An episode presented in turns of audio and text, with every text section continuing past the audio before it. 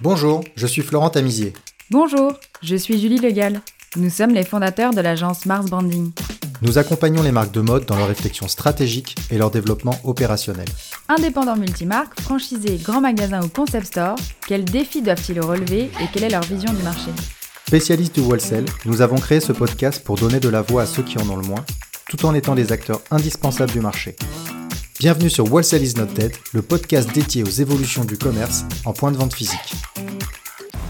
Dans cet épisode, nous plongeons dans l'univers hippie chic du seigneur du storytelling, le très exclusif multimarque de joaillerie, Madlords. Serge Muller nous a reçus dans son flagship secret rue Saint-Honoré pour faire un point sur le marché de la joaillerie et parler de ses ambitions pour le développement de Madlords. Il revient sur l'ouverture de sa nouvelle boutique à Deauville, nous parle de ses ambitions à l'international, de son développement digital et comment il place l'éco-responsabilité au centre de sa stratégie d'achat. Excellente écoute Bonjour Serge, bienvenue dans Wholesale is not dead. Nous sommes ravis d'être avec vous. Bonjour, ravi également de vous recevoir. Bonjour Serge. Bonjour. Serge, vous êtes le cofondateur de Madlords, un concept store multimarque dédié à l'univers de la joaillerie fine que vous avez créé avec votre femme Caroline. Vous nous recevez aujourd'hui dans votre magnifique écrin du 316 rue Saint-Honoré. Vous avez un concept fort, un site internet très complet, vous êtes très actif sur les réseaux sociaux et vous développez également votre propre label. Alors, on a hâte d'en savoir plus sur votre stratégie et votre vision du marché multimarque. Mais avant cela, je vous propose de vous présenter et nous présenter le concept de Madlords. Alors, me présenter, nous présenter et présenter le concept de Madlords. Je suis un entrepreneur saltimbanque. Euh, je, je, je viens d'un univers qui est très éloigné de l'univers de la, l'univers du luxe, qui est l'univers de la banque d'investissement pendant 30 ans, et qui est un univers euh, dans lequel j'ai appris euh, beaucoup, et j'ai appris notamment l'importance de la créativité et l'importance du storytelling. Euh, et également, j'ai appris, c'est la, la banque d'investissement, c'est une école de une école de rigueur euh, qui est bien qui est bien utile dans un monde où on doit être un entrepreneur euh, forcément rigoureux. Sinon, un entrepreneur non rigoureux ne peut, ne peut pas tenir sur la durée. C'est une histoire, euh, Mad Lord, c'est une histoire euh, d'abord d'un couple, donc de, Caro et moi, une idée qui est née euh, complètement par hasard. Il n'y avait pas de volonté préalable de, créer quelque chose de particulier.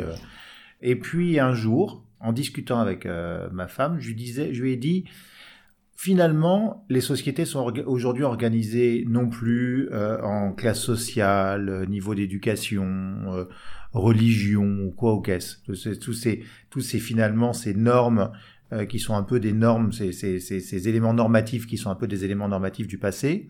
Mais les, les sociétés sont organisées aujourd'hui en tribus. On peut faire partie d'une ou de plusieurs tribus. Je prends des exemples de tribus contemporaines. Les bikers sont une tribu contemporaine. Les vegans sont une autre tribu contemporaine. Et on pourrait, on pourrait en inventer, on pourrait en imaginer euh, des dizaines d'autres. Et si on accepte l'idée qu'on fait partie de tribu, une tribu, comme ça a toujours été le cas euh, dans le passé, dans l'histoire, euh, en Afrique, euh, chez les Amérindiens, chez les Lapons ou ailleurs, les, les, membres d'une tribu ont toujours porté des signes de reconnaissance qui, ont toujours été des bijoux et des tatouages. Si je reconnaissais donc cette organisation de la société, j'avais et que j'aimais cette nouvelle organisation de la société qui était finalement moins cloisonnée, plus fluide, plus agréable, mais j'avais envie de créer un projet autour de ça, et, et, et créer un projet autour de ça, c'était le matérialiser par, euh, par les bijoux. Alors, ça, c'est ma lecture un peu euh, de, de, la société, mais sachant que je suis pas ni sociologue ni anthropologue, euh, il y a aussi, ça converge aussi avec une de mes passions, que là aussi je ne sais pas expliquer. Quand j'ai terminé mes études de, de, de, business, tout ce qui est plus classique et traditionnel, euh, je voulais être avocat pénaliste ou diamantaire. Et en ayant créé Mad Lords, finalement, je suis à la fois l'avocat de mon concept, l'avocat de, de, de, de, mon projet, et en même temps, euh, oui, diamantaire. Euh, diamantaire parce qu'évidemment, euh, beaucoup des bijoux qu'on propose ici sont des bijoux dans lesquels il y a des diamants. Voilà un peu l'histoire de la naissance de Mad Lords. Quand on lance un projet à ce moment-là, de cette manière-là, finalement, ni Caro ni moi ne connaissions euh, véritablement comme praticien, euh, ni le monde du luxe, ni le monde du bijou, ni le monde du retail. Or, on allait exactement dans ces trois domaines. Puisqu'on ne le connaissait pas, je me suis mis à faire de l'anti-marketing, contraire de ce que j'avais pu apprendre à Dauphine. Et, et je me suis dit, euh, nous, on va, on va, on va faire de l'anti-retail, de l'anti-marketing. Qu'est-ce que ça veut dire? On va se cacher. On va se cacher et on va faire le moins de bruit possible. Donc c'est la raison pour laquelle on a décidé de s'installer dans un endroit euh, chargé d'histoire, parce que la cour dans laquelle vous êtes rentré est une cour qui date d'Henri IV, avec ses, pavés, avec ses anciens box à chevaux, euh, et, et, et, la boutique euh, Madlord, enfin l'endroit dans lequel sont exposés nos bijoux, euh, était pendant très longtemps un atelier de un atelier d'encadrement de photos de tous ces gros, grands photographes, euh, Douaneau, Cartier-Bresson, euh, Willy Ronis, tous les photographes qu'on appelle les photographes humanistes. Donc il y, a un côté créativité, il y a un côté histoire, il y a un côté caché. Et le lieu est un, euh, on appelle ça, on appelle, ça, ça n'est pas un boutique, une boutique, ça n'est pas un showroom, ça n'est pas euh, un concept store. C'est, il y a deux façons de l'identifier. C'est un secret spot, c'est en général ça qu'on dit, ou c'est une agora, un agora ou un campus. Euh, nous, on, reçoit les gens ici pour échanger des idées euh, sur des thématiques qui sont liées évidemment aux bijoux, mais pas, pas uniquement ça. Euh, nous, on adore recevoir les gens pour, pour échanger avec eux, les écouter, savoir ce qu'ils aiment, se, être influencés par leur, par leur passion. Et c'est de ça qu'on se nourrit. Et c'est à partir de là, on va ensuite faire nos, nos, nos choix créatifs. Donc là, vous, vous aviez quel âge quand vous aviez lancé ça tous les deux? C'est une sorte de break dans la vie où on se dit, on change de vie euh, à deux et on va vivre, on va vivre une passion parce que c'est ça. On aurait pu acheter un bateau et faire le tour du monde. On a décidé de créer Mad Voilà. Donc c'est une histoire de couple à la base, de couple passionné? Ouais, c'est une histoire de couple, de couple très fusionnel, passionné, très complémentaire, qui aimons faire des choses ensemble euh, et qui avons envie de mener un projet euh, pour nous, pour s'y réaliser, et puis pour les générations suivantes. Bon, ma plus grande fierté serait de voir euh, certains de mes enfants travailler avec nous, puis ensuite travailler sans nous dans Mad Lords et en faire quelque chose de toujours plus grand et toujours plus beau.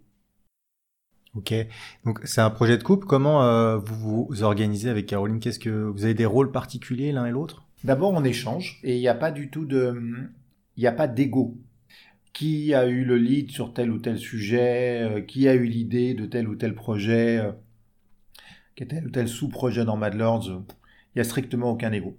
Ça, c'est la première chose. Deuxième chose, effectivement, on a des caractères, on a des formations, on a des, éducations qui font qu'on est naturellement complémentaires. Caro va être beaucoup plus euh, dans la, la, relation avec les créateurs, qui est une relation très importante, hein, parce que c'est c'est la, source de nos, de, de, de, nos idées.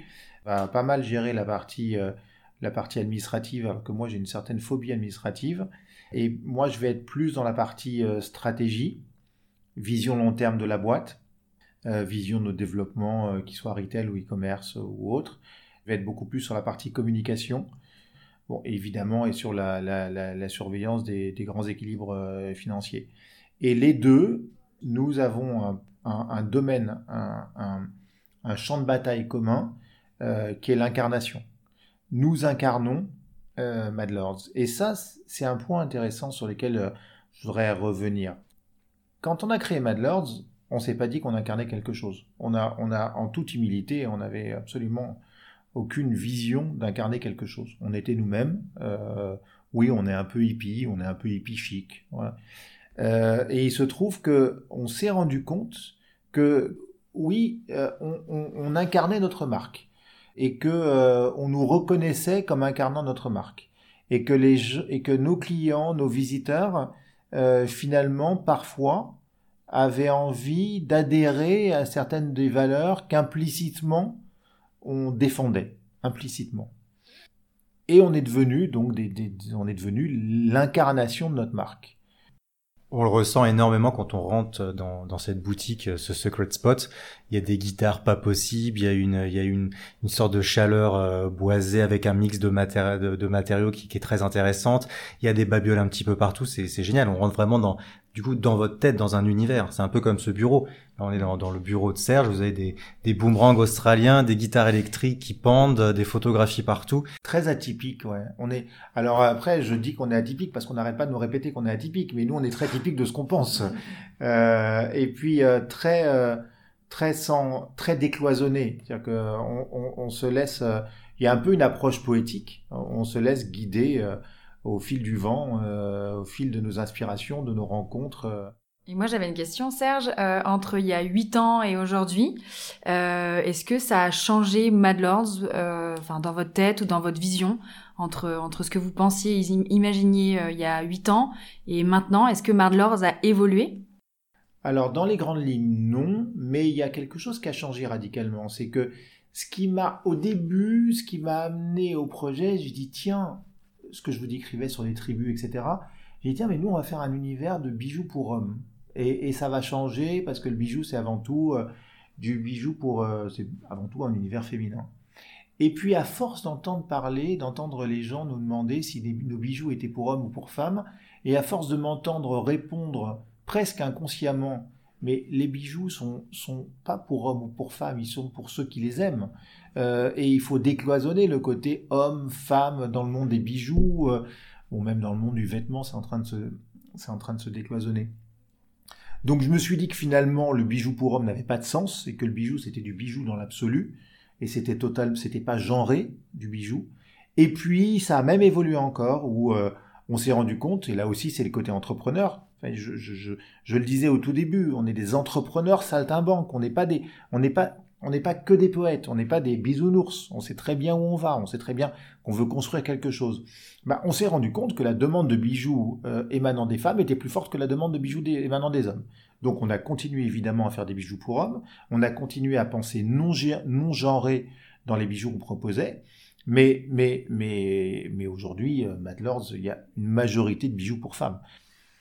D'accord. Et en, en parlant d'évolution euh, de Mad Lords comme d'évolution du marché, comment comment vous avez perçu vous euh, l'offre, l'évolution de l'offre ou l'évolution des, des designers, des créateurs, la, la proposition euh, sur sur sur le marché depuis que vous avez créé euh, votre point de vente?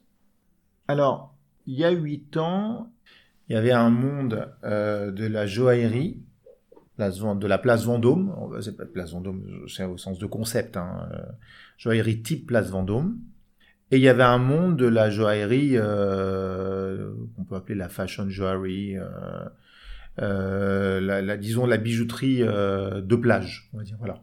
Et puis euh, entre les deux, euh, l'univers était un peu un peu vierge.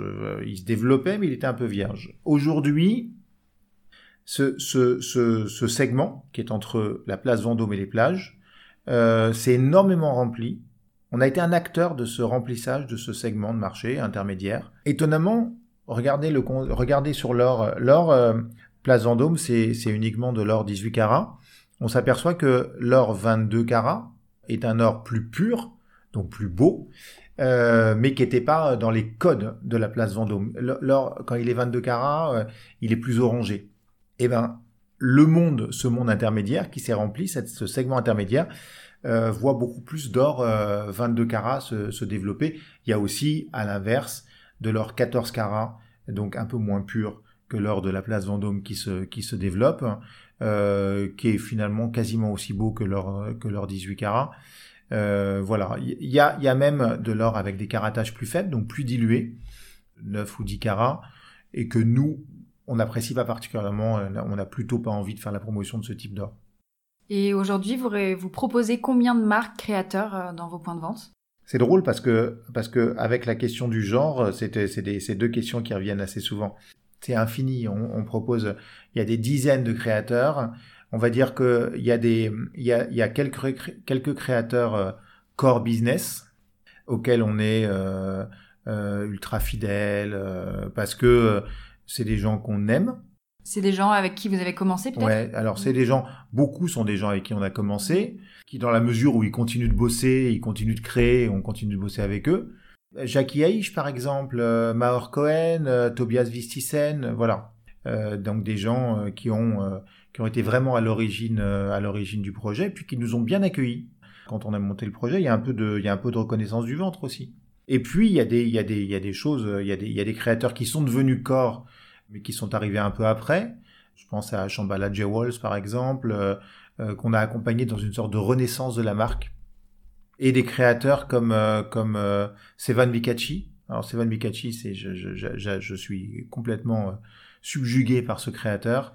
un Arménien d'Istanbul qui fait des pièces complètement dingues, des bagues dans lesquelles il creuse des scènes quasiment théâtrales à l'intérieur de à l'intérieur de pierres comme comme des, du, quartz. Enfin, c'est un, un, type complètement dingue qui fait 40 pièces par an. Finalement, le plus artiste de tous les artistes qu'on peut avoir euh, chez Madlers. Voilà, donc ça, c'est des, ça, c'est le core business qui se mettent, par exemple. Je, peux, la citer également dans les, corps, euh, dans les corps créateurs.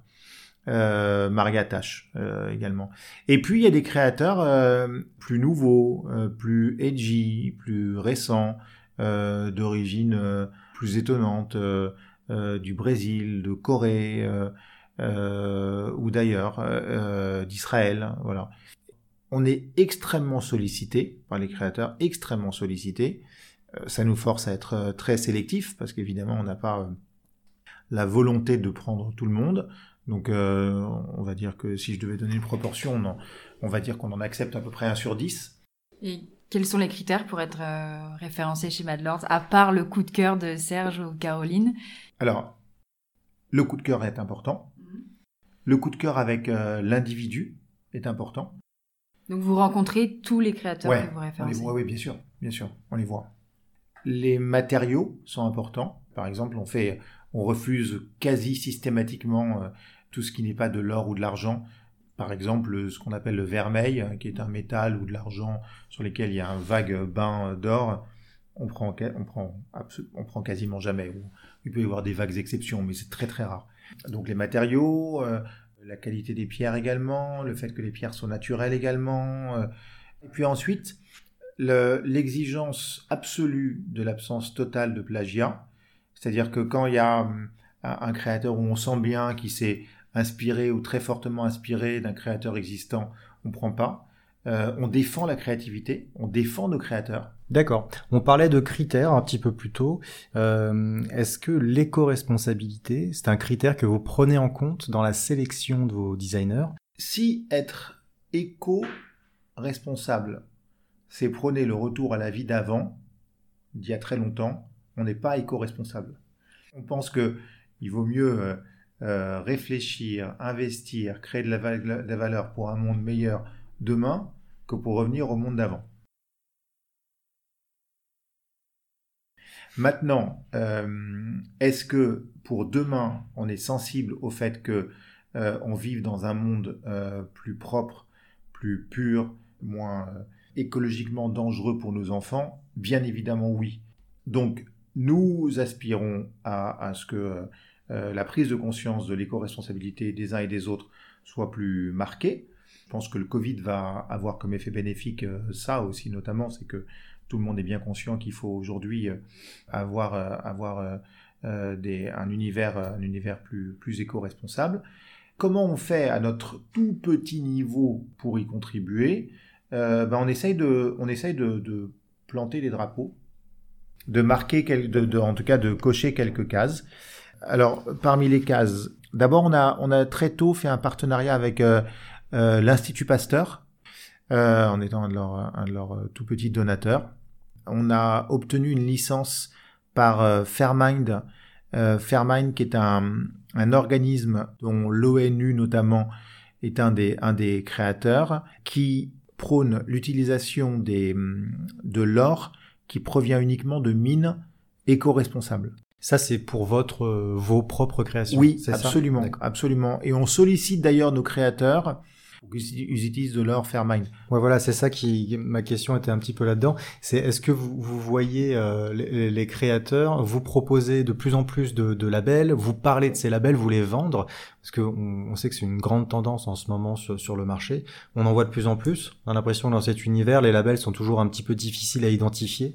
Euh, mais est-ce que c'est une tendance que vous ressentez lorsqu'ils vous présentent vos, leur collection en, vous disant tiens il y a une nouveauté, on utilise ça, ou alors on est un peu RJC, ou alors on, on a certains labels qui, qui font que c'est un argument supplémentaire pour, pour nous acheter?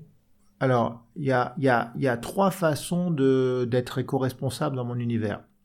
Première façon, c'est d'utiliser, de l'or recyclé, donc pas aller le chercher dans la, pas aller chercher du nouvel or dans la mine, dans des conditions qui sont fort, pas, pas, pas toujours euh, chimiquement idéales. Donc c'est la première façon de faire, ça on le voit. Euh, la deuxième façon, c'est d'avoir euh, de l'or qui, qui est avec un label type Fairmind. Il y a trois concurrents dans le monde sur Fairmind, de Fairmind. La troisième façon de faire les choses, c'est le, c'est le côté local pour éviter justement trop de déplacements sur la fabrication des, des, des, des bijoux. Et, et on a, il y a de plus en plus de créateurs qui ont une, euh, dans une, une, un attachement à l'une de ces trois, euh, euh, l'une de ces trois attitudes. C'est sûr que ça fait partie également des critères, euh, de, de, nos critères pour choisir des, pour choisir des créateurs. D'accord. Et alors, parlez-nous de, de vos, propres labels parce que vous étiez parti là-dessus avec le Fairmind. Donc vous, vous avez un label Fairmind. Pour euh, vos labels, euh, vous en avez trois, c'est ça? On a, en fait, on a deux grandes marques, on a deux grandes lignes. On a une ligne qui s'appelle Mad Precious and Ethical et on a une ligne qui s'appelle euh, Mad Private. La différence entre les deux lignes est simple. Hein. Mad Precious and Ethical, c'est de l'or. Mad Private, c'est de l'argent. C'est simple.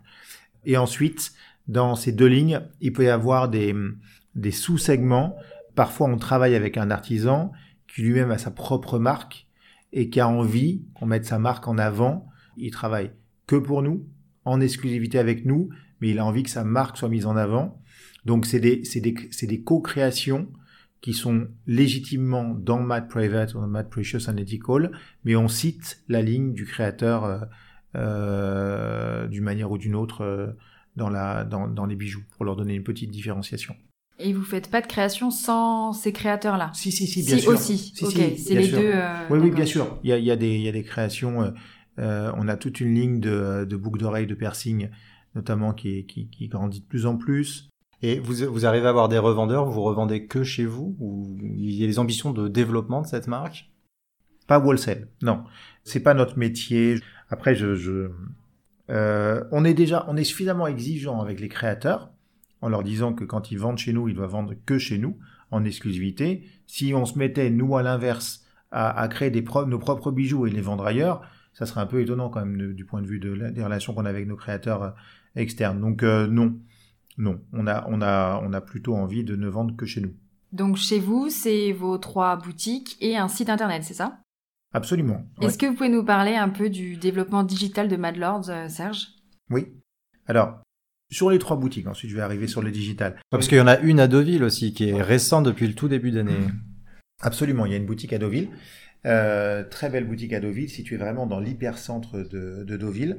Les trois boutiques ont comme point commun d'être les trois très différentes.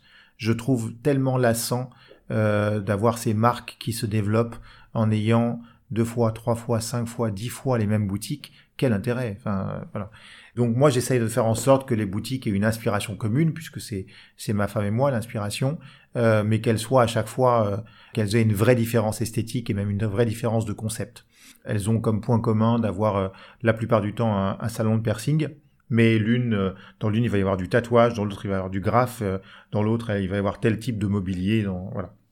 Ça c'est les boutiques. sur le e-commerce, c'est évidemment clé depuis le premier jour le e-commerce on avait un, plafond de verre sur le e-commerce jusqu'au Covid dans le domaine du luxe. Il était de notoriété commune de dire que dans le domaine du luxe, dans le domaine des bijoux et des bijoux euh, non aseptisés, il était difficile de dépenser énormément d'argent pour un individu dans un, bijou par le, e-commerce. C'était un, cliché. Le jour du confinement, je, je, ça a été un, un, un, grand coup de poing dans la figure pour moi, évidemment, comme entrepreneur. Et je me suis réveillé en me disant que la porte de sortie était, ne, pouvait être que le digital. Et que, en plus de ça, de toute façon, des troubles liés à des pandémies, liés à des troubles sociaux, euh, en Europe, on allait en enfin, euh, on s'en sortirait jamais. On allait en avoir, euh, ça allait durer plusieurs années de toute façon. Donc la seule solution pour éviter la contrainte physique, c'était le c'était le e-commerce. Et il se trouve que euh, j'ai à ce moment-là décidé de renforcer mon équipe digitale. L'équipe digitale avant le premier confinement, c'était en gros c'était pas beaucoup plus que moi et personne d'autre. Voilà. Euh, donc j'ai décidé de, de muscler cette équipe et euh, on est passé de, de, de un bout de moi-même euh, il y a un an à six personnes aujourd'hui. Donc bien évidemment, ben, quand on passe de un quart à six, ben c'est plus ça va plus loin, ça va plus vite. Voilà. Donc le donc le digital se développe, va se développer. Je pense que le plafond de verre du digital sur la part du chiffre d'affaires faite sur le digital versus l'ensemble de l'activité, il y avait un plafond de verre jusqu'au jusqu'au premier confinement, et je pense que le plafond de verre a explosé, et qu'aujourd'hui, il n'y a plus de limite. On entend beaucoup, euh, même de, de, de, retailers, nous dire euh, j'ai investi dans un site internet. Pour le moment, ça marche pas beaucoup, mais, euh, on va dire, une fois qu'ils ont vont investir un petit peu, le confinement va faire en sorte que, euh, enfin l'après confinement fera en sorte que ça va vraiment se développer, que le chiffre d'affaires va vraiment pouvoir prendre une part plus importante sur le digital qu'avant. C'est ça que vous sous-entendez? Alors, investir sur un site internet, ça veut dire créer une boutique dans une impasse dans le désert. Donc vous pouvez investir tant que vous voulez sur un site internet, ça sert, ça, ça, ça n'a aucun effet si vous n'avez pas euh, tous les outils qui vont avec. C'est-à-dire quel type d'outils C'est-à-dire euh, une stratégie digitale, c'est-à-dire un positionnement de marque, euh, c'est-à-dire euh, faire évoluer le site en permanence, c'est-à-dire euh, réfléchir en permanence à son positionnement. Enfin, c'est un, tout un ensemble de choses. On nous donne, quand on crée un site internet, les couleurs primaires et libre à chacun d'en faire un tableau. Et un tableau qui va attirer à lui euh, des visiteurs. Et certains vont être Van Gogh, d'autres vont être un artiste complètement inconnu, ils auront les mêmes couleurs, les mêmes pinceaux, la même euh, palette, la même toile. Il faut créer les routes pour arriver jusqu'à cette boutique si on reste dans le ouais, désert, c'est ça hein Il faut, oui, oui, oui. Et puis, euh, et puis il y a rien d'écrit. Hein. C'est pas dans un bouquin de marketing que vous allez que vous allez trouver les routes. Hein. Que, quand je disais tout à l'heure que, que en créant Madlers, j'avais décidé de faire de l'anti-marketing ou de l'anti-retail. C'est une forme de marketing ou c'est une forme de retail. Euh, mais, mais, mais, mais rien n'est écrit. Et c'est impossible à faire sur Internet, sur le digital, de faire de l'anti-marketing. Vous avez réussi à conserver un petit peu cette essence. C'est une de mes difficultés. Madlords, vous le disiez tout à l'heure, quand vous rentrez dans une boutique Madlords, euh, vous voyez un endroit euh, attachant, un écrin, une agora, un campus, voilà. et vous êtes touché par cet univers. Vous êtes naturellement attaché par cet, à cet univers, vous avez envie d'y revenir. Comment faire en sorte de, de reproduire cette musique, cette odeur, ce lieu, cette ambiance, ces vibes dans un site internet? Quand je recrute quelqu'un sur le digital, c'est le premier, la première mission que je lui donne, c'est de, de traduire ça sur le site. Ils y arrivent On y tend, on s'en rapproche, c'est une asymptote. Euh... Alors l'autre chose, là j'étais un peu, un peu euh, poétique. L'autre chose, c'est l'hyper-réactivité. C'est d'être en permanence, de répondre en permanence aux questions de nos clients qui ne manquent pas que ça soit par du chat, par du téléphone, par des mails, etc. Et des questions qui peuvent être parfois euh, à faible valeur ajoutée, parfois plus, plus complexes. Et vous parliez de vos clients, Serge. Est-ce qu'ils sont différents de votre boutique physique au digital? Est-ce qu'il y a des points communs? Euh, Est-ce que vous avez pu rapprocher euh, votre, nouvelle boutique euh, sur le digital avec vos autres magasins? Le client typique de Madlord, c'est un entrepreneur.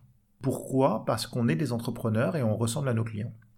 Alors évidemment, la force du digital, c'est que c'est que on vend en Arabie Saoudite aussi facilement qu'on vend euh, dans le premier arrondissement de Paris.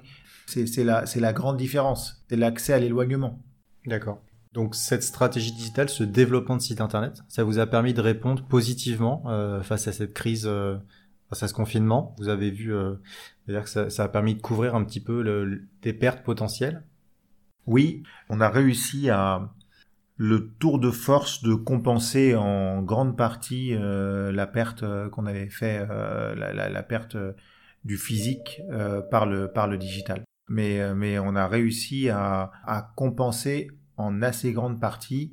J'aurais pas eu les performances que j'ai eues sur le digital. Je pense que je pense que j'aurais mis en danger l'existence de ma boîte. grâce à ces performances, on est affaibli, mais on reste la tête hors de l'eau. Et ça représente en pourcentage? Combien de la part digital physique ah bah Sur le dernier mois, euh, ça représente euh, près de 100%. Et je pense que euh, en tendance, le digital peut, peut représenter, peut tendre à représenter de l'ordre de 30% de l'activité. Super. Alors, ce podcast s'appelle Wholesale is not dead. Nos préoccupations principales, c'est, euh, on va dire, le développement du, des boutiques multimarques sur le marché. Euh, on le sait, les stocks, c'est la problématique euh, principale de ce secteur.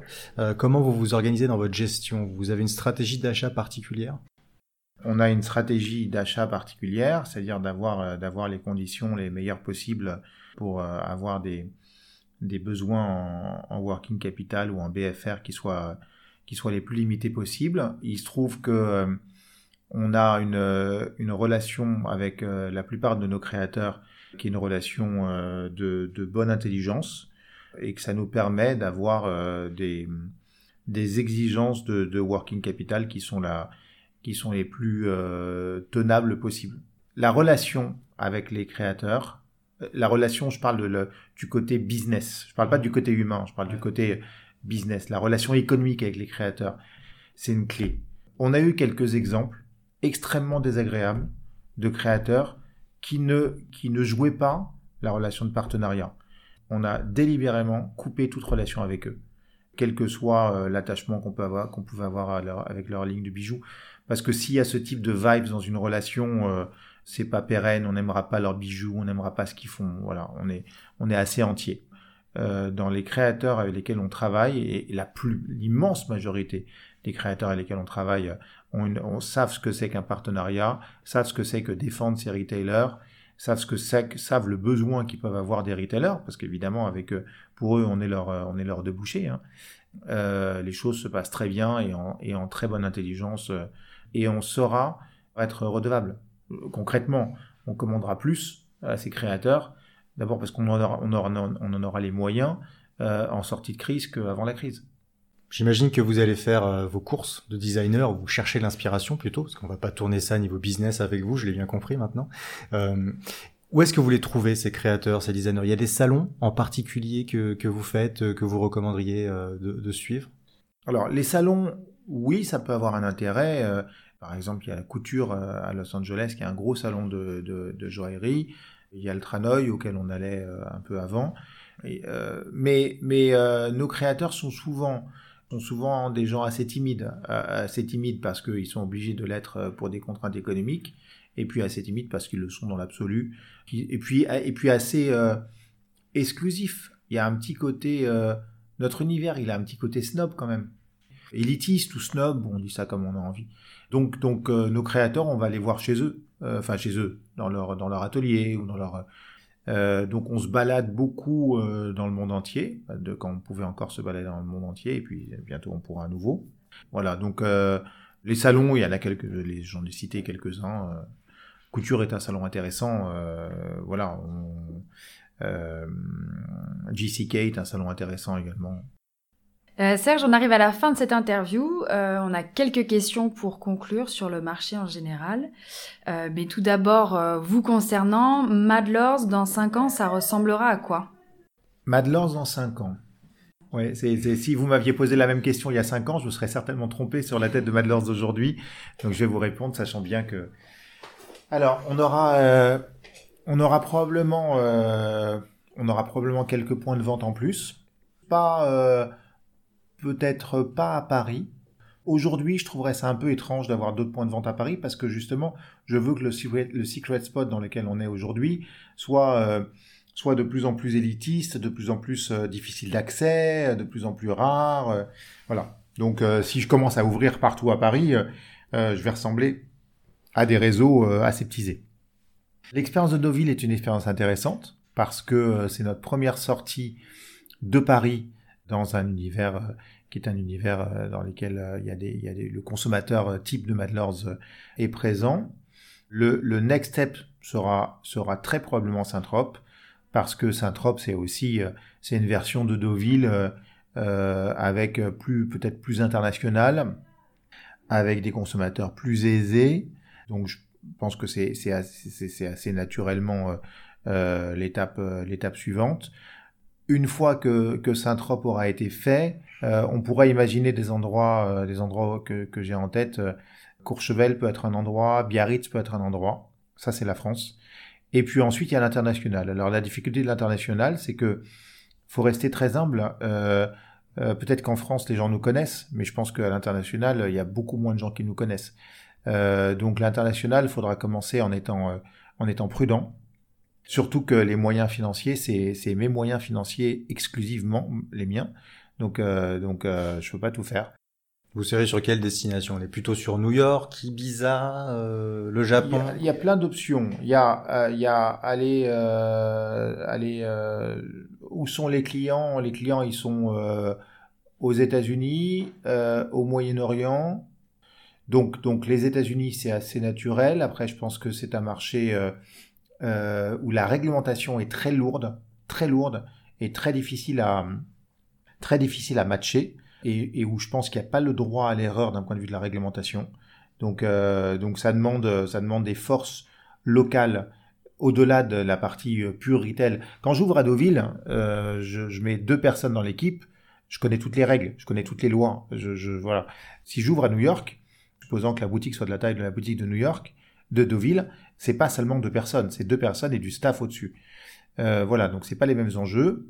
Si j'ouvre au Moyen-Orient, j'imagine euh, que la réglementation est peut-être plus lâche, moins stricte, moins rigide que celle des États-Unis, mais c'est aussi plus loin et je connais aussi moins la culture. Voilà, donc c'est c'est l'international. On fera l'international en physique, mais je suis bien conscient des enjeux et euh, comme je suis assez attaché à mon indépendance, il faudra faire les choses, euh, il faudra faire les choses prudemment. Très bien. Et une dernière question, euh, si vous aviez un message ou un conseil à faire passer aux marques ou jeunes créateurs, euh, que leur diriez-vous? Euh, D'abord, je, je suis personne pour faire pour donner des conseils. Euh, Je pense qu'on est très courageux, très bosseur. Ça paraît un peu désuet comme façon de, de, de comme règle, mais mais un, c'est l'amour de l'amour de son projet, l'amour de l'entrepreneuriat, accepter d'incarner quelque chose et donc d'être exigeant exigeant avec soi-même. Et peut-être citer euh, pour terminer euh, euh, les deux premières strophes du poème de Kipling qui s'appelle Si tu seras un homme, mon fils, et qui dit Si tu peux voir détruire l'ouvrage de ta vie, et sans dire un seul mot te mettre à rebâtir, et qui se termine ce poème en disant euh, Alors les rois, les dieux, la chance et les victoires seront à jamais tes esclaves soumis, et mieux que les rois, les dieux, la chance et la victoire, tu seras un homme, mon fils. Voilà. C'est un poème qui m'inspire. Puis on va s'arrêter là. Merci pour euh, cette super, ce super poème, Serge. Merci beaucoup pour votre temps. C'était euh, passionnant. Vous avez beaucoup, beaucoup de choses à dire. Euh, J'espère que ça vous a intéressé autant que nous. Merci beaucoup. Merci, Merci beaucoup. Serge. Merci. Si vous êtes arrivé jusqu'ici, c'est sûrement que l'épisode vous a plu. Merci de le partager autour de vous et de nous mettre une note 5 étoiles sur Apple Podcast avec un joli commentaire. Ça va énormément nous aider à faire connaître le podcast. Et n'oubliez pas de vous abonner. Si vous avez des besoins en accompagnement sur vos projets d'entreprise, n'hésitez pas à contacter Mars Branding, on va s'occuper de vous. Il suffit de nous écrire à info at marsbranding.com. À très bientôt.